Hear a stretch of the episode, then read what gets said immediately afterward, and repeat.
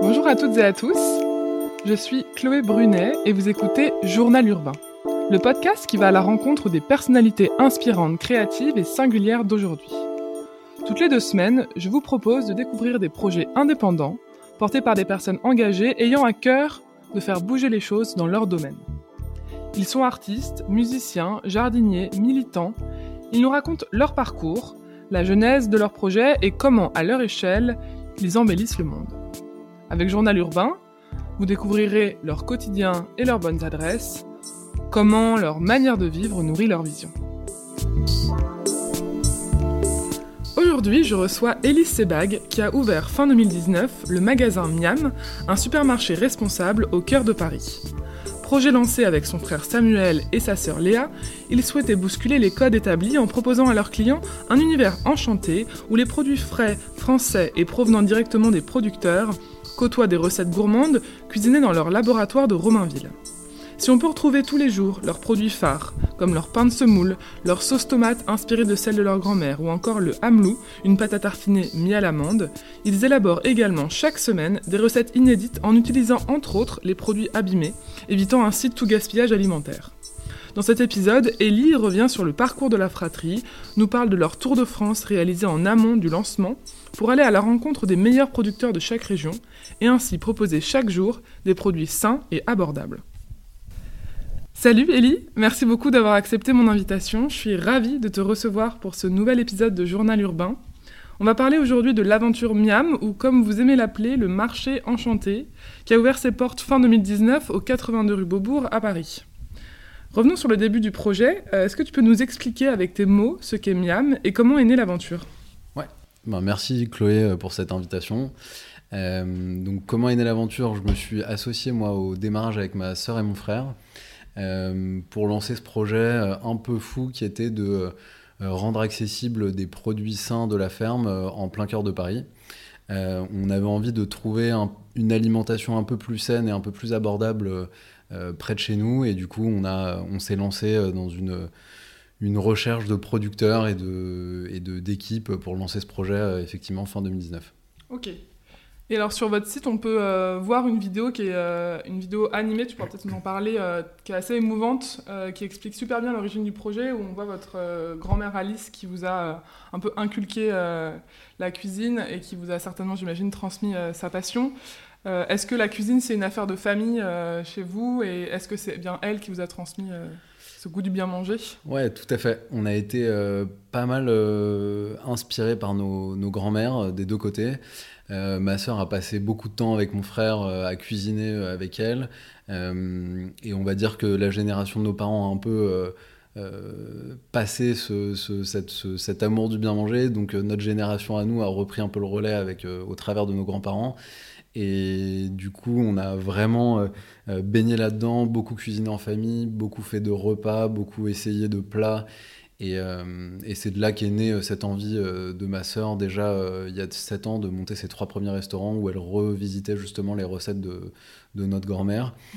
donc en fait, c'est une cuisine un peu méditerranéenne qu'elle revisitait, qu'on a un peu remis au goût du jour avec nos, nos goûts un peu plus actuels. Et effectivement, on a monté une, une, vidéo pour se présenter en, stop motion. Donc il y a un peu des personnages en pâte à modeler qu'on a déguisés, habillés. Euh, pour retracer un peu notre histoire. On trouvait ça un peu plus euh, euh, joyeux et féerique de, se montrer sous, ce format qu'une vidéo réelle et, et, plus classique, on va dire. Ouais. Je trouve que c'est une vidéo où il n'y a pas du tout de paroles ni de sous-titres. on comprend tout juste par les vidéos, enfin par la musique et le, mouvement, des personnages.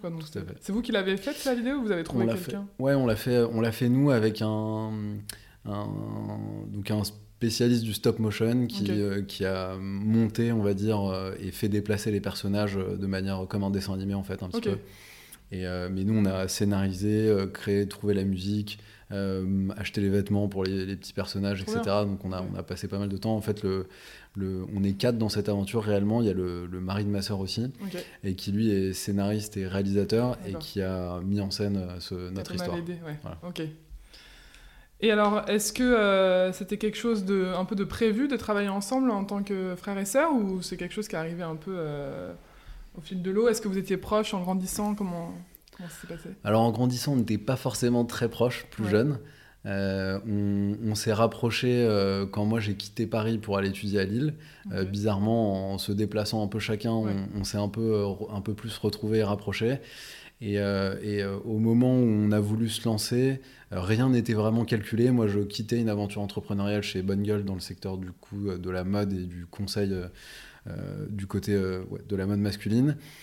Et ma sœur, elle, avait fini un premier cycle euh, entrepreneurial du coup dans la restauration, avait envie de voir d'autres choses et de voir un peu plus grand. Et mon frère, lui, était à Oslo à ce moment-là. Il travaillait en tant que commis dans un, dans un restaurant euh, euh, étoilé. et du coup, on, l'a un peu fait rentrer en France pour, pour, pour s'associer avec nous au projet et prendre en charge la partie du coup cuisine, production de ce laboratoire dont on pourra parler après. Ouais, bien sûr. Et qui est-ce qui a eu l'idée à la base de, de Miam? C'est toi ou ta sœur? On a, on a du mal à retracer vraiment euh, qui, a eu l'idée euh, au, au, détour d'un mais... apéro alcoolisé, euh, grande idée qui a, germé ou... Effectivement, on s'est retrouvé plusieurs fois. On avait envie en fait de monter un projet peut-être ensemble sur la fin de nos aventures entrepreneuriales parce qu'on sentait qu'on qu'on partageait une ambition, des valeurs et une envie de, de, se dépasser tous ensemble et, mmh. et qu'on était surtout hyper complémentaires. Euh, on n'a pas du tout euh, les mêmes euh, fonctionnements ou les mêmes compétences mm. de par nos expériences passées. Et, et, du coup, juste l'envie de, se retrouver et de se dire qu'ensemble, on allait pouvoir faire des choses hyper grandes et hyper fortes nous a suffi un peu à se retrouver, à se trouver une idée commune. Et c'est vrai que la nourriture, ça reste un, sujet qu'on partage tous et qui est encore plus d'actualité aujourd'hui. On le voit, c'est redevenu très central. Et, c'est chouette quand le travail est une passion et que du coup, avec le temps qu'on y passe, nous, euh, c'est hyper agréable de. Voilà. Ok, c'est encore mieux s'il euh, il y a une bonne ambiance et que vous connaissez déjà bien euh, vos défauts et vos qualités sur plein de plans. Et comme tu le disais, vous avez chacun des parcours très différents, on, reviendra dessus juste après. comment c'est de travailler en, en fratrie? Il n'y a, pas de mésentente? Chacun, chacun gère son domaine d'expertise ou bien vous prenez toutes les décisions collectivement? Non, du coup, du coup, on, a, on essaie de se faire. Euh, on a la chance de pouvoir se faire vraiment confiance de, assez rapidement, du coup, du, de, par ce lien euh, familial. Euh, donc, ça nous fait gagner du temps et donc on prend les décisions de manière. chacun à son périmètre. On, chacun fait confiance à l'autre. Donc, c'est vraiment ça qui nous a permis en presque un an ben, de pouvoir préparer ce projet, le monter et faire sortir un premier milliam dans le troisième. Euh, donc ça, et je, dirais que ça, c'est souvent le, ça peut être le sujet dans, nos précédentes aventures entrepreneuriales de, devoir être challengé sur chaque décision euh, et de et de prendre les décisions collégialement tous les jours. Ouais, ça c'est fatigant. C'est un peu, ça peut être un peu fatigant. Euh, donc on, se retrouve pour les grandes décisions, le choix d'un emplacement d'un magasin, mm mais chacun a le dernier mot sur son périmètre, mm. même si on peut débattre sur, sur certaines, certaines décisions. Et ça, c'est hyper. Euh, ouais, tu peux te reposer euh, complètement sur euh, le domaine cuisine, c'est ton frère et ta sœur. Exactement. toi, tu gères la partie plutôt administrative. Exactement, on gère plutôt les opérations et eux me font confiance et on avance et du coup, on n'est pas obligé. Et donc, ça se passe bien aussi parce qu'on n'est pas tous les trois l'un sur l'autre toute la journée. Chacun est un peu physiquement à un endroit. Euh, et, on essaie de se retrouver par contre pour les visites producteurs euh, tous les trois ou pour les visites de, de, magasins euh, quand, mm. quand il peut y avoir des ouvertures de prévues. Et alors comment, enfin là tu l'as déjà un peu mentionné, toi tu gères la partie plutôt opération et ton frère et ta sœur sont plutôt côté cuisine. Est-ce que tu peux revenir un peu en détail sur qui fait quoi et comment, est-ce que ça s'est fait naturellement, comment les casquettes se sont définies pour chacun Bien sûr. au fur et à mesure du, du projet? Ouais, tout à fait. Donc euh, mon frère a, lui bossé dans des restaurants étoilés pendant trois ans. Il a été diplômé de Ferrandi, donc il a réellement la casquette cuisine et production. Euh, donc lui gère vraiment euh, la cuisine avec ses commis, un responsable adjoint de production.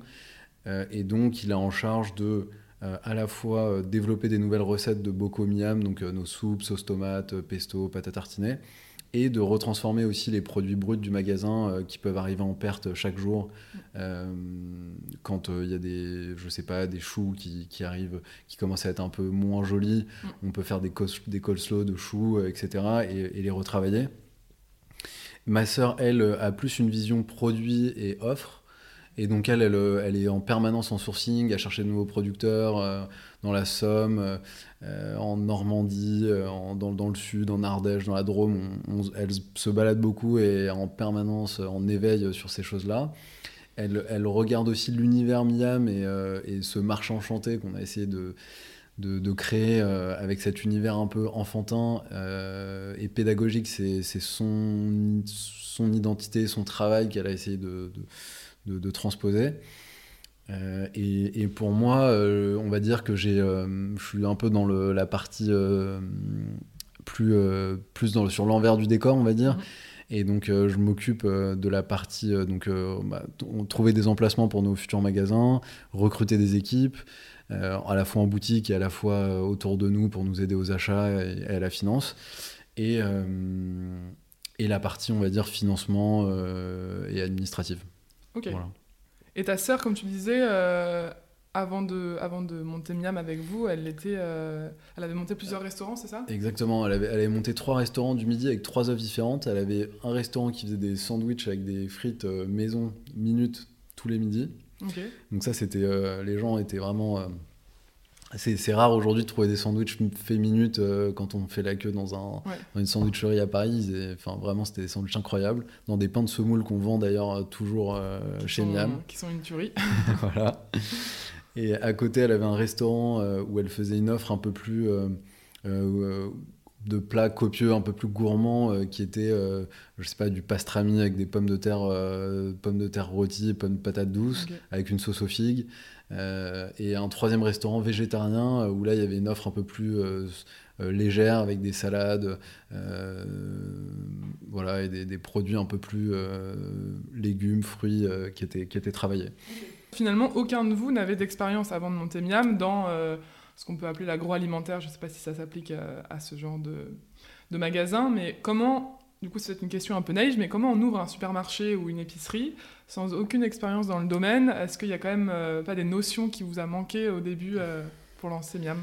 Bah c'est, une bonne question. C'est... une bonne question à la fois. Moi, enfin, j'ai beaucoup entendu d'autres entrepreneurs parler de leurs expériences et je trouve que c'est un point plutôt positif de se lancer sans rien connaître, on va dire, entre guillemets. Et euh, du coup, de repenser le modèle de zéro, c'est ce qu'on voulait. Donc, on, a, on est parti d'une feuille blanche avec juste nos envies. On a bien sûr échangé euh, régulièrement avec des gens du secteur. Euh, on s'est moi, j'ai rencontré des, des, des, dizaines, voire même peut-être des centaines de personnes en, par téléphone ou physiquement pour comprendre un peu quels étaient les enjeux métiers. Et des personnes quoi, qui étaient dans le, dans le secteur Qui étaient dans le secteur, ouais. Qui étaient dans le secteur, qui pouvaient travailler chez Biocop, chez Franprix, chez, euh, euh, dans des épiceries de quartier un peu plus locales, etc. pour un peu euh, sentir les, les, besoins qu'ils pouvaient avoir ou comment se matérialiser le métier. Mais on a vraiment voulu se lancer, nous, avec nos, choix euh, tranchés, différents.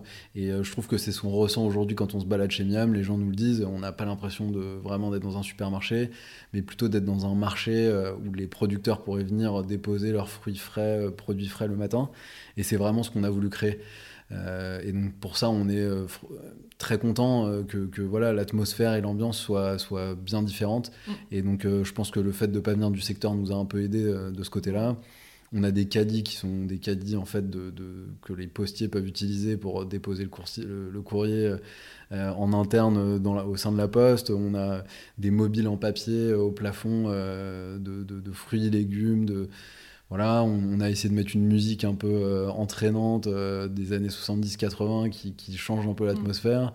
Et, et, voilà, et donc tout ça, ce ne sont pas des codes de, de, la GMS ou de la grande distribution classique. Et, et, euh, et c'est chouette. Ouais, vous aviez envie de vous démarquer en créant quelque chose, enfin un univers vraiment propre, euh, propre à vous et.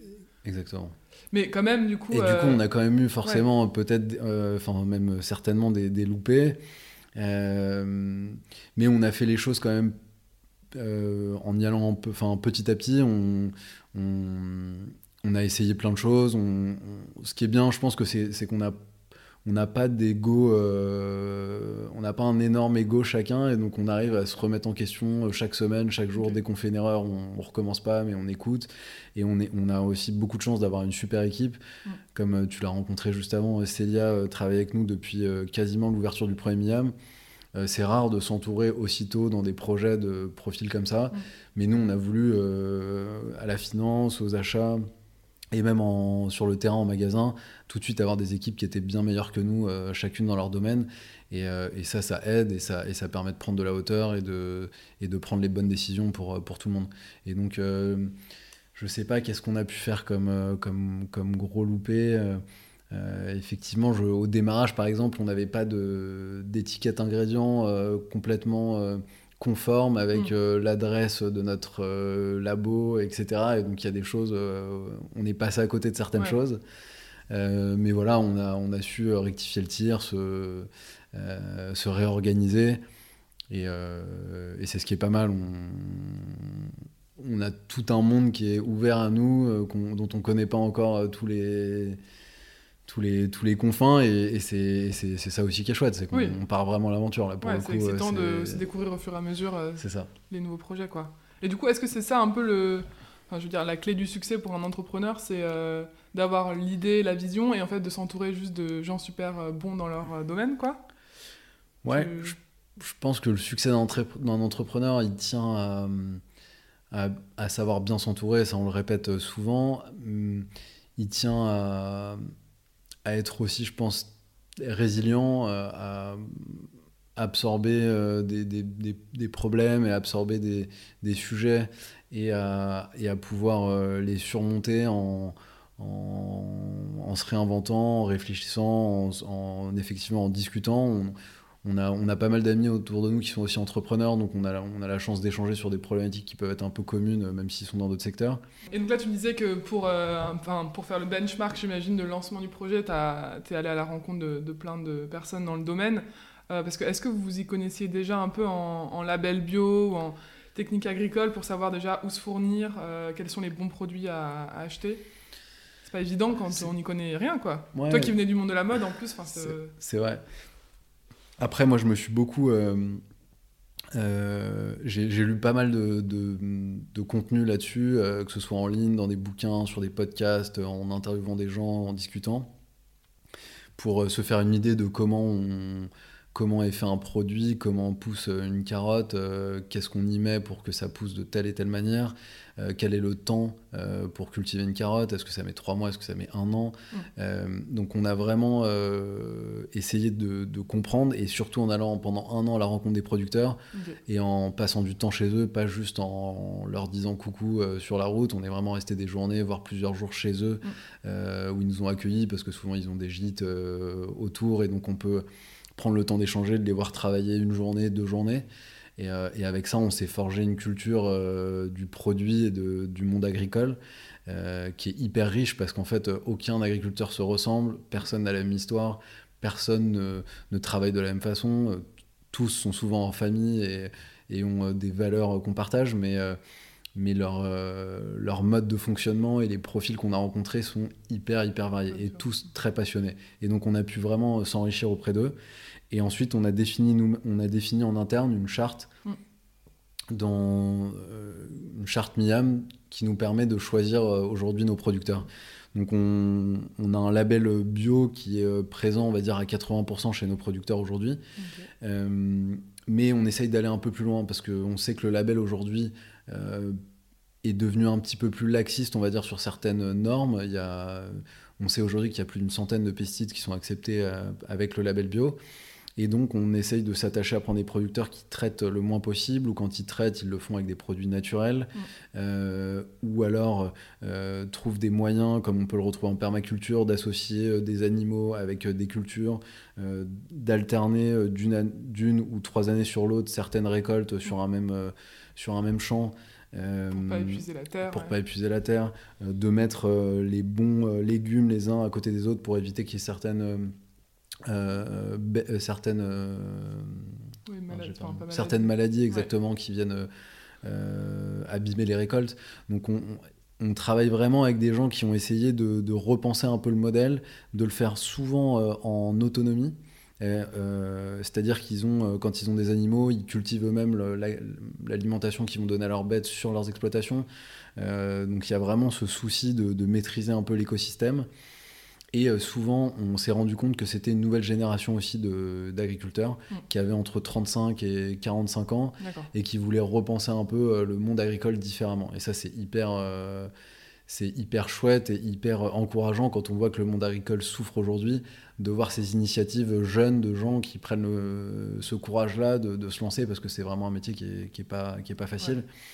Et, euh, et ils essayent justement aussi de se préserver physiquement, de, de, de, trouver des techniques pour un peu gagner du temps de sommeil, du temps de, de l'énergie, et de l'allouer vraiment au produit et que ce soit le meilleur, le plus sain, avec le plus de goût et le plus frais possible. Ok, ouais, et pas reproduire forcément les schémas agricoles qu'ils ont pu, euh, Exactement. ont pu apprendre euh, en étant jeunes de leurs parents ou grands-parents. Et quand ils voyaient leurs parents, leurs grands-parents traités dans les champs, qui se mettaient en combinaison, euh, euh, que qu'ils avaient des maladies, qu'il y avait des maladies du coup qui, qui pouvaient arriver à leur, à leur famille et que même eux parfois ont pu souffrir des causes de, de ces traitements dans les champs, ben, on sait qu'on parle à des gens qui sont complètement dans un autre état d'esprit Mm. et qui veulent faire les choses complètement différemment. Et, euh, et ça, et ça c'est, euh, hyper louable et, et, euh, et voilà. Et du coup, le, la grosse, le gros changement aussi, c'est que la génération d'avant était obligée, entre guillemets, de vendre aux grandes surfaces, aux Mm. centrales d'achat, à des prix qui étaient vraiment euh, cassés. Et Mm. aujourd'hui, on, on a du mal à imaginer comment ils pouvaient en vivre, et c'est Mm. c'est un peu le cas. Alors que la nouvelle génération vend souvent à la ferme, euh, sur leur exploitation, ils ont souvent un magasin euh, où les gens euh, se rendent deux, trois fois par semaine et achètent les produits de la ferme directement. Ils font aussi souvent les marchés, donc des marchés à Paris, des marchés en Normandie, où ils vendent du coup là eux-mêmes leurs produits aussi en direct avec des, des équipes de vendeurs qui peuvent les, les épauler. Et ensuite, ils vendent aussi à des, des épiceries, des supermarchés comme les nôtres, à des prix qu'on négocie pas et qui sont euh, 5 à 15 fois plus élevés que ceux qu'ils pouvaient pratiquer quand ils vendaient à des, à des centrales d'achat. Ouais. Et donc c'est ça qui change tout et qui fait que eux peuvent vivre correctement de leur métier, euh, euh, donner des bons produits à leurs animaux, euh, ne pas traiter, euh, parce que effectivement quand on traite pas, on perd une partie euh, plus importante de sa récolte, mais en vendant à des prix euh, comme ils le font, euh, plus élevés, corrects à, à- à des supermarchés comme nous, et ben ils s'y retrouvent et tout le monde euh, retrouve un peu une euh, la chaîne de valeur euh, prend, prend tout son sens et Mm. tout le monde s'y retrouve. Et ça, justement, est-ce que tu aurais un. Pour donner un ordre de grandeur euh, aux personnes qui nous écoutent, euh, euh, un- les prix de la grande distribution, on va dire ancienne génération, et maintenant les prix auxquels on achète une, une botte de carottes ou, euh, ou un kilo de, de produits bruts à un, à un agriculteur, euh, c'est quoi un peu le, le comparatif pour qu'on ait une idée? Ait- Alors euh, je- aujourd'hui, nous, on doit acheter un, un kilo de carottes, euh, peut-être euh, euh, 1,50€, 1,60€. Ok. Euh, et je pense que quand on y vendait ces produits-là euh, euh, à travers des centrales, euh, on devait plus être aux alentours de 40-55 centimes. D'accord. Donc euh, voilà, c'est- énorme. Mm. En fait, et dans, dans ce métier-là, c'est c'est un métier de, bah, de centimes aussi. Euh, les gens Ouais. sont euh, à la fois du côté du producteur, euh, c'est eux, ils, ils parlent en tonnes, donc euh, chaque centime a un impact hyper important pour eux. Euh, et donc voilà, quand on parle là d'un- d'un- d'une différence de 1 à 3, c'est colossal. Oui, quoi. ça expliquait aussi les tarifs super bas, expliquaient qu'ils avaient besoin de faire un rendement phénoménal et du Exactement. coup d'utiliser des engrais Exactement. pour, et faire de la Sur un- monoculture. Exactement. Et donc effectivement, toutes ces euh, monocultures qu'on retrouvait, qui étaient souvent du blé ou des betteraves, euh, betteraves, betteraves sucrières, euh, qui étaient des grandes exploitations où il y avait très peu besoin de main d'œuvre. et ben aujourd'hui, toutes ces exploitations sont en train d'être reconverties en bio, avec des productions maraîchères, donc de légumes très diversifiés, avec 20 à 30 euh, produits différents, de- des carottes, des navets, des pommes de terre, des oignons. Et cette dynamique-là change complètement le, le, sol, la terre, l'écosystème, la biodiversité, euh, le fait de remettre un peu des animaux autour de, de, de ces, euh, de cette production maraîchère. euh, ça, on le voit et quand on se fait livrer des produits chez Miam, on a des larves, on a des escargots dans les produits, enfin tout le tout l'écosystème reprend vie et c'est- chouette. Et là, quand tu parlais de, de ce tour des producteurs que vous avez fait avant de lancer le projet, toi déjà, c'était un, un thème euh, qui te trottait dans la tête depuis plusieurs années. Du coup, tu t'es documenté à fond sur, euh, sur l'agriculture bio et sur les nouvelles techniques ou c'est quelque chose qui est né suite à la décision de monter Miam et du coup de faire ce tour des producteurs et qui t'a un peu fait découvrir un nouveau monde? Bah, Ça a été un petit peu les deux. Moi, je m'intéressais beaucoup à l'alimentation, mais de manière. Euh, qu'est-ce qui est bon qu'est-ce qu'il est bon de manger, comment bien se nourrir, euh, plus que la partie agricole et, euh, et amont. donc j'avais déjà cette sensibilité sur le, ben, les, les, protéines animales, est-ce que combien il faut en manger, est-ce que c'est bon d'en manger tous les jours, est-ce qu'on peut, est-ce qu'il est bon de jeûner de temps en temps, est-ce que mm. donc on était sensibilisé un peu à ces sujets.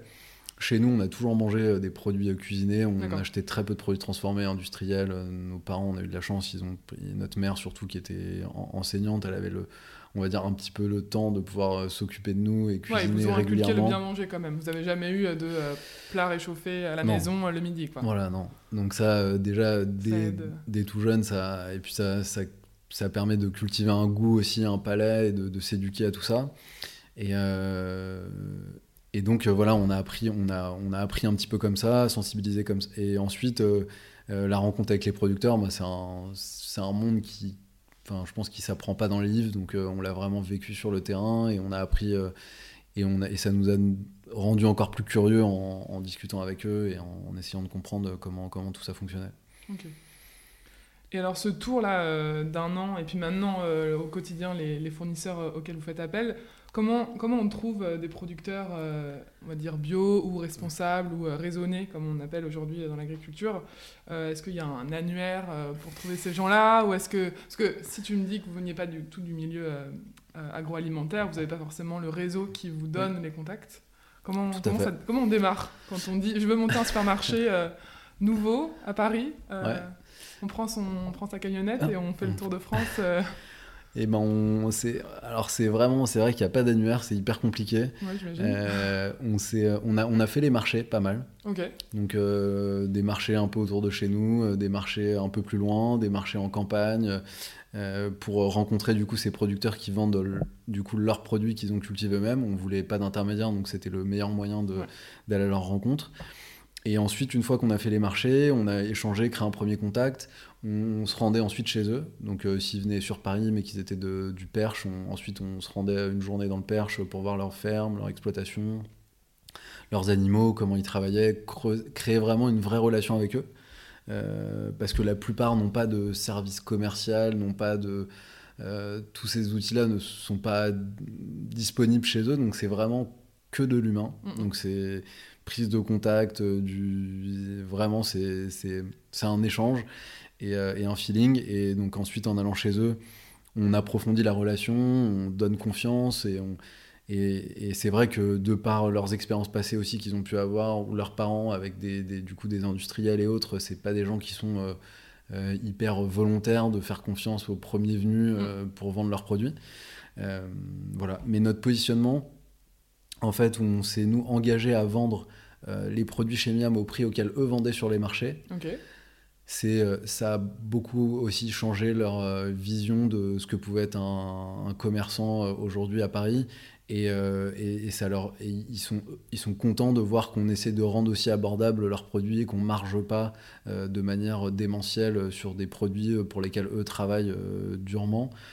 Euh, donc ça, ça participe vraiment de cette relation qu'on a créée euh, avec eux euh, et qui dure dans le temps maintenant depuis plus d'un an, un an et demi avec certains et qu'on on a quitté aucun producteur depuis qu'on a, qu'on a lancé Miam et au contraire, à chaque nouvelle ouverture, on se doit de trouver de nouveaux producteurs pour compléter notre offre parce que les exploitations sont pas de taille gigantesque. Et donc, dans différents Miam, on retrouvera des, des produits différents. Et donc, c'est ça aussi qui est, qui est chouette, varié et qui permet euh, d'aider de, plus en plus de nouveaux producteurs ou de producteurs qui travaillent euh, euh, proprement, on va dire, avec notre développement. On a fait beaucoup les marchés.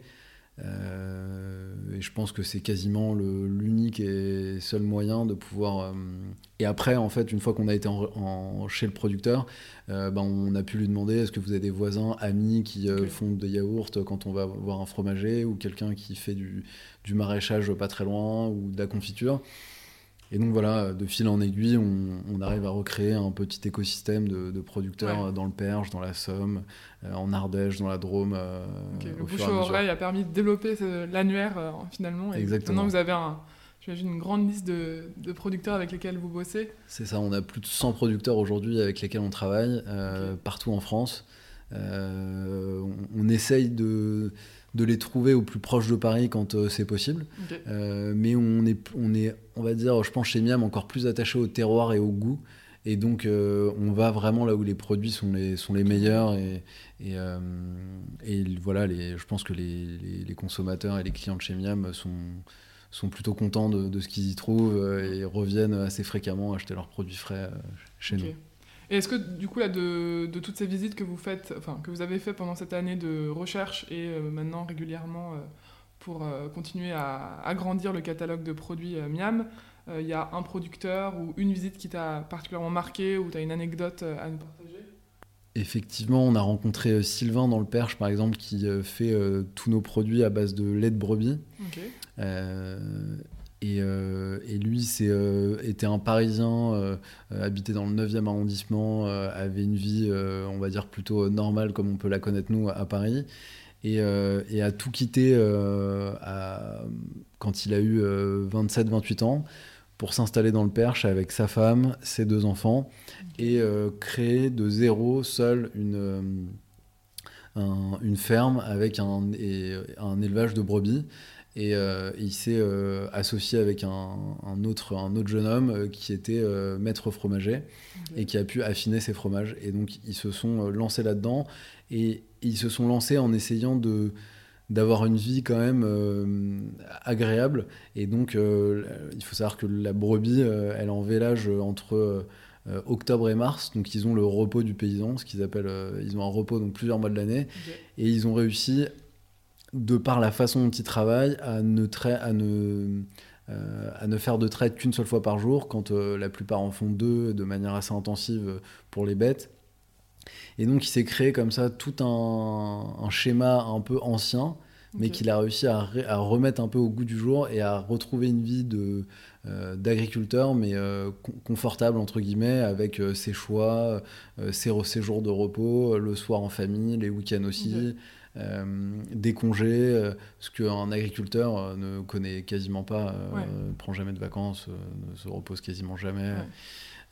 voilà, et il, a, il s'est créé sur sa ferme des, des, des, des, denrées qui fait pousser pour ses bêtes. il a sa maison à côté et c'est à chaque fois impressionnant de voir comment de zéro on peut créer une ferme, monter une ferme et, et parfois physiquement ils ont créé et construit leur ferme et leur maison. Et donc on se dit, euh, bon, bah c'est, nous, à chaque fois, on prend une claque, quoi, parce qu'on se dit, euh, on a l'impression de travailler dur, mais il y, a... des gens qui construisent leur maison en plus de, de, leur, de, leur, propre main. c'est ça. Ouais, c'est bien, ça permet de. Ensuite, quand on revient à Paris euh, et qu'on se remet sur le projet Miam. on relativise. On relativise et du coup, on se dit bah, que tout est possible. Et en plus, c'est chouette parce que c'est des gens qui, en plus, enfin, sont reconvertis et, et, proposent un nouveau schéma du monde agricole. Euh, donc c'est bien, ça modernise aussi, ça permet de voir que le schéma que nous on connaît en, étant petit de euh, nos parents ou grands-parents, il est plus euh, finalement autant d'actualité. C'est ça. Et, et, il faut des gens qui puissent se remettre dans ce secteur qui est du coup qui a pas une très bonne image et qui est un peu délaissé. Et donc c'est c'est hyper encourageant de voir des, mm. des, gens comme ça. Et chez Miam, on est en train d'essayer, c'est souvent mon frère Samuel qui nous en parle, de de, créer un peu un réseau euh, social de producteurs pour qu'ils puissent se parler entre eux et s'entraider parce qu'ils sont souvent seuls dans leurs problématiques d'achat de, machines, de, euh, de, tests sur des, euh, sur des herbes qu'ils veulent faire pousser pour leurs pour leur chèvres, leurs brebis. Et donc on, on, est en train d'essayer de, de, les mettre ensemble et de leur permettre de gagner du temps et de s'entraider comme nous on peut l'avoir à Paris entre entrepreneurs avec des mentors, des euh, eux, ils sont souvent un, peu isolés et on, mm. pense qu'ils pourraient beaucoup gagner euh, en sérénité, en temps, euh, en, s'appelant entre eux et en se mettant en relation. Une coopérative numérique. C'est ça. De tous ces producteurs, ok. Et là, du coup, sur les 100-150 producteurs que, que, vous avez rencontrés et qui sont maintenant les fournisseurs de Miam, c'est quoi la proportion de on va dire, d'agriculteurs euh, pure souche et de reconvertis comme, euh, comme ce jeune homme du 9e ben, je pense qu'il doit y avoir bien 60% de, gens qui, n'étaient pas initialement ah prévus à ce métier. C'est énorme, ok. C'est énorme. Et donc la plupart s'y sont mis entre il y a 5 et 10 ans, on va dire. Et effectivement, ils ont entre 35 et 50 ans. Et donc on a une, d'anciens profs, par exemple, euh, notamment, on a rencontré Virginie euh, dans le, dans le Perche, qui était euh, prof d'anglais aux États-Unis il, y a, il y a à peine 8 ans et qui est rentrée et qui a repris. bon, il y avait une exploitation familiale quand même, mais, mais elle s'est retrouvée, recentrée en revenant là où elle avait grandi. Métier de base, quoi, mais c'était pas du tout son métier de base. Et il y en a vraiment un nombre important. Génial. et alors, sur le site internet, je reviens, qui est hyper bien fait, j'invite tous ceux qui nous écoutent à aller le, visionner. Euh, on peut voir euh, trois vidéos qui présentent respectivement donc, le tour de France euh, des fournisseurs que vous avez fait au début du projet, un aperçu de la mise en rayon en magasin avec une de vos salariés et la confection des plats cuisinés à votre laboratoire. du coup, ça montre que vous voulez aussi être totalement transparent avec les consommateurs finaux sur comment fonctionne le projet Miam, du choix de la carotte à la mise en rayon et à la, à la confection de la carotte en euh, compote euh, ou en purée. Euh, est-ce que du coup, pour revenir sur les fournisseurs, comment ils sont mis en avant chez Miam? Est-ce que, j'imagine, on peut retrouver peut-être leur nom ou l'origine du produit en termes de région? Est-ce qu'il y a d'autres actions qui vont être mises en place ou qui sont en train d'être mises en place pour parler d'eux justement et de leur travail? Tu parlais de cette mise en relation numérique, mais pour le consommateur final, comment est-ce qu'on on est informé de, de ce qu'on achète et de ce qu'on mange? Eh ben oui, c'est une très bonne question. on on, a du coup fait cette vidéo qui retrace euh, notre tour de, France où on a capturé euh, des, moments d'échange avec eux, avec ces producteurs-là quand on était chez eux. Et donc euh, effectivement, je vous invite à, la regarder parce qu'elle elle traduit vraiment la façon dont on a monté notre cahier des charges et notre charte producteur chez Miam. Et chacun parle de son métier, de comment il le vit et comment il le il l'opère de manière hyper euh, transparente. Et donc ça, c'était hyper important pour nous de pouvoir le montrer aux, consommateurs. Euh, et, là, on va essayer de continuer à présenter des formats euh, de portraits producteurs sous format de petites vidéos où quand on effectivement on s'y rend deux trois fois par mois, pouvoir un peu prendre une caméra embarquée et, comme on l'a fait un peu avec un iPhone et, avec nos moyens, essayer de, capturer ces moments de rencontre. Et, du coup, sur notre site ou sur Instagram, on essaye de communiquer. Euh, quand on, là, on a eu des nouveaux yaourts qui sont arrivés, euh, des yaourts au lait de vache avec des fruits. Euh, et ben, le producteur chez qui on a été, on a posté une photo de, son, de sa ferme, de ses vaches, du producteur qui était derrière, pour que les gens voilà, puissent voyager un peu avec nous chez le producteur pour comprendre d'où tout ça vient. Ok, génial. Et après, en boutique, on peut, j'imagine, aussi déjà voir euh, d'où vient peut-être euh, chaque en euh, boutique, on a brut. Effectivement, on a la provenance, la région, et on, on, essaye de... de c'est, comme on a quand même pas mal de producteurs et que ça s'étoffe dans le temps, c'est assez dur de mettre euh, à chaque fois des, photos ou des visages. En plus, euh, d'une semaine à l'autre, il peut y avoir un aléa euh, climatique qui fait qu'on n'a pas de salade de ce producteur, donc c'est un autre. Donc c'est toujours un peu compliqué, de, suivre le, ces, changements-là. Mais effectivement, en ligne, on essaye de montrer du contenu vraiment profond, on va dire, entre guillemets, avec des vrais échanges avec eux pour que les gens puissent vraiment se rendre compte de qui ils sont et comment ils travaillent. Quoi. Euh, et alors, question vaste, mais selon toi, en quoi Miam se démarque euh, d'un supermarché classique ou d'un supermarché euh, bio responsable? C'est quoi le. Pourquoi, pourquoi on, doit aller, on doit venir faire nos courses chez Miam, selon toi? Eh bien, pour la musique, déjà. Ah, c'est un, c'est un bon point. Non, on, on se démarque par notre bah, comme je l'ai un peu dit, donc notre, euh, notre démarche euh, de sourcing produit est vraiment orientée sur le goût, la fraîcheur et le sans traitement. Mhm. Donc ça, c'est des points euh, vraiment qu'on tient à mettre en avant. On n'a pas énormément de références chez Miam, mais celles qu'on propose sont vraiment de grande qualité. On essaye. J'ai de la chance du coup d'avoir comme associé deux chefs cuisiniers, donc ils ont un, un palais plutôt plutôt euh, développé. Et donc euh, on les goûte tous les trois ces produits à chaque fois qu'on va chez un producteur. Donc euh, ça c'est un gage de qualité je pense important.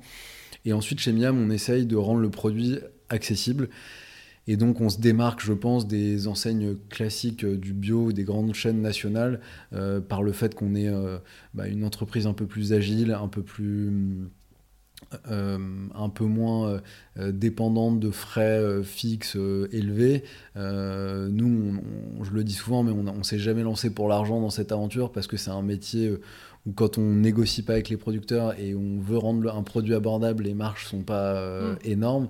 Et donc, donc voilà, on, on essaye euh, de, partager un peu notre, euh, notre passion et je pense que les gens le ressentent dans l'expérience client en magasin et, et, euh, passent un bon moment. On les voit parfois même les gens discuter au milieu du magasin, passer du temps, mm. discuter avec nos, nos, vendeurs et c'est, on passe un moment vraiment agréable de course. Et, et, la question c'était... Eh ben, c'est très bien. c'est des, des bons points. Et alors Là, on parlait beaucoup des produits bruts, des fruits et légumes, euh, des, produits euh, fromagers que vous pouvez euh, acheter chez vos producteurs. En plus de ces produits bruts, on retrouve également des produits cuisinés, comme, comme tu le mentionnais un peu avant. donc, c'est la partie qui est plus gérée par Samuel et Léa, ton frère et ta sœur. donc, on retrouve des desserts, des soupes, des cakes, plein de choses différentes toutes les semaines. Est-ce que tu peux un peu nous expliquer comment ils travaillent? Est-ce qu'ils élaborent des nouvelles recettes toutes les semaines? Est-ce qu'elles sont testées par l'équipe avant d'être commercialisées? Comment Comment tout ça, ça fonctionne? Euh, effectivement, on, a, on, essaye, on voulait essayer d'apporter de la nouveauté en permanence, nous, chez Miam. On avait un peu cette frustration dans les commerces classiques euh, d'avoir euh, dans les rayons toujours les mêmes produits. Et donc, on, s'est fait d'un challenge de d'avoir au moins une nouveauté toutes les semaines. Donc quand, quand, les gens se baladent en magasin, il faut qu'ils découvrent quelque chose, donc une nouvelle épice qui a été un, un nouveau sumac qui est arrivé, un nouveau cake salé qui vient d'être préparé, euh, là, dernièrement, on a sorti une pâte à crêpes euh, euh, pour, la, pour la chandeleur. on essaye en permanence de, de, de, de, surprendre, de surprendre les gens. Et donc, eux donc, développent à la fois des recettes avec ce qu'on récupère du magasin. Donc, comme on le disait, ils retravaillent beaucoup de produits bruts qui peuvent être un petit peu abîmés, donc qui donnent moins envie aux clients, mais qui sont encore très très bons. Mhm. donc, on fait des légumes rôtis, par exemple, parfois avec des, euh, voilà, des pommes de terre ou des patates douces euh, qui, peuvent être un petit peu, peu moins jolies. Et, euh, aussi, on arrive à récupérer des produits de producteurs qui sont un peu déclassés, donc qui sont moins, moins beaux à, être présentés. Et donc, avec ça, on, ils développent en permanence des recettes. Donc, on a développé, par exemple, des, un coleslaw avec du chou de Bruxelles. On a développé des œufs maillots. on a on a développé là des éliantis rôtis aussi, euh, qui sont des légumes qu'on voyait un peu moins euh, ces derniers temps. Et, euh, et donc du coup, toute cette partie de cuisine est hyper enrichissante aussi pour eux parce qu'ils sont obligés de faire en fonction de ce qui arrive du magasin et d'inventer des recettes en permanence. Mm. Et donc ça, c'est un challenge qui est incroyable parce que euh, on n'est pas du tout dans une routine du quotidien, on doit toujours se réinventer dans la nouveauté et dans la retransformation de, de ce potentiel gaspillage qui aurait lieu si on n'avait pas cette cuisine. On s'attache vraiment à avoir euh, quasiment zéro, zéro gaspillage. Miam est né avec cette, euh, cette envie dès le départ et, on s'est lancé avec une cuisine pour ça de zéro. Ouais, c'est une de vos grosses valeurs sur lesquels vous voulez pas euh, transiger. Euh. Exactement. Et c'est quels sont les produits qui se vendent le mieux là dans les soit les produits bruts ou les produits cuisinés euh, C'est quoi vos best-sellers Alors nos best-sellers, on a le, le, pain de semoule. Le pain de semoule. Le pain de semoule est vraiment. Je crois que je viens exprès chez Miam pour le pain. le pain de semoule est vraiment un énorme succès. Le houmous aussi. Ouais. on a la sauce tomate d'Alice, qui est la sauce tomate de notre grand-mère qu'on a, qu'on a revisitée. Euh, parfois, on est livré le matin, le soir, il n'y a, plus de sauce tomate, donc les gens font des stocks en fait maintenant euh, ah quand ils passent, quand ils en trouvent. Euh, et après, on a une pâte à tartiner qui est à base de miel et d'amandes. Euh, qu'on appelle le Hamelou et qui est, euh, qui est aussi un des, des, très très grosses ventes chez Miam et qui est une pâte à tartiner aussi que faisait notre grand-mère du côté de notre père et euh, qu'on peut manger le matin sur des tartines de pain toastées ou dans un lait ou dans un yaourt nature. C'est très addictif. Et alors pour finir sur la partie un peu cuisine, on va on n'a pas trop parlé de Sam jusqu'à présent, plus de Léa et de toi, mais pour lui qui a travaillé dans des grandes maisons et qui a fait Ferrandi, euh, ça doit être un peu euh, un peu bah, forcément très différent même de, de, passer de grands restaurants à, au laboratoire dans lequel ils élaborent ces recettes. comment lui il a vécu cette transition? Parce que c'est pas du tout le même quotidien et ça s'adresse pas à la même cible de consommateurs. Ouais. Et ben c'est effectivement ça a été un changement, un changement drastique pour, pour Samuel. mais en fait il a, il a pu retrouver une euh, une indépendance, on va dire, et une, euh, une, envie de faire les, de faire les choses euh, un peu différemment. C'est vrai que dans la, partie étoilée, des dans les cuisines d'étoilés, euh, on parle souvent de brigade et de, euh, côté assez militaire qui peut être parfois euh, un, peu, dur à vivre. donc je pense qu'il en a retenu les bonnes choses et qu'il essaye aussi aujourd'hui d'avoir une atmosphère, une ambiance en cuisine qui soit un peu plus à, l'image de Miam et à son image. donc voilà, le midi, il a gardé le côté repas du personnel où chacun cuisine à son tour pour l'ensemble de l'équipe. Euh, évidemment un côté hygiène et, euh, un côté strict euh, là-dessus qui est, hyper important et qu'il fallait dès le départ. Et, après, en fait, on, a eu l'occasion d'en parler. Il, est en fait, il est super heureux de pouvoir proposer des produits donc de très grande qualité parce que lui a beaucoup cuisiné dans, des grandes maisons et du coup a un savoir-faire quand même plutôt élevé par rapport à ce qu'on peut retrouver dans un supermarché euh, classique, on va dire.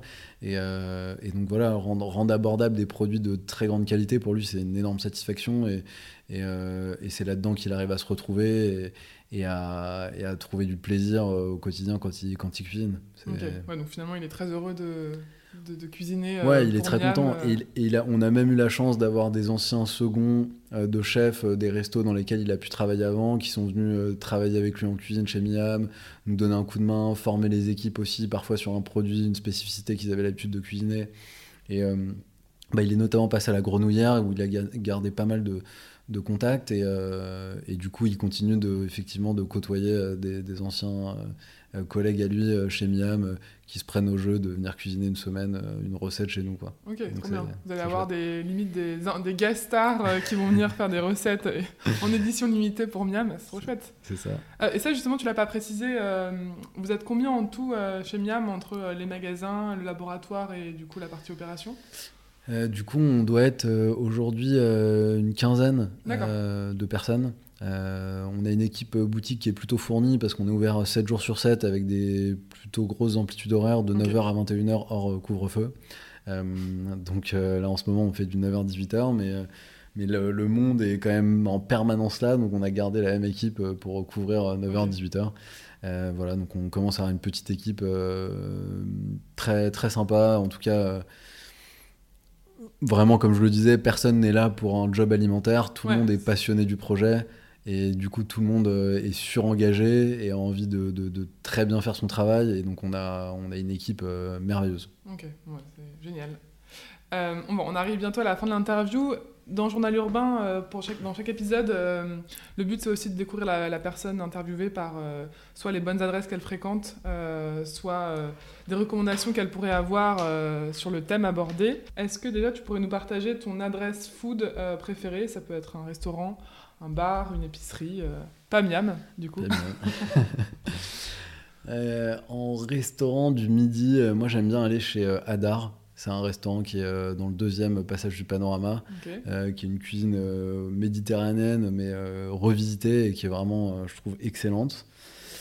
Euh, et en café, euh, bah, j'ai, on a la chance d'être euh, chez Miam, pas très loin de Partisan, qui, a un, qui, a un, café qui fait de, de, très bons cafés, chocolat, thé, qui est juste à côté de, chez nous et que, que, je peux recommander.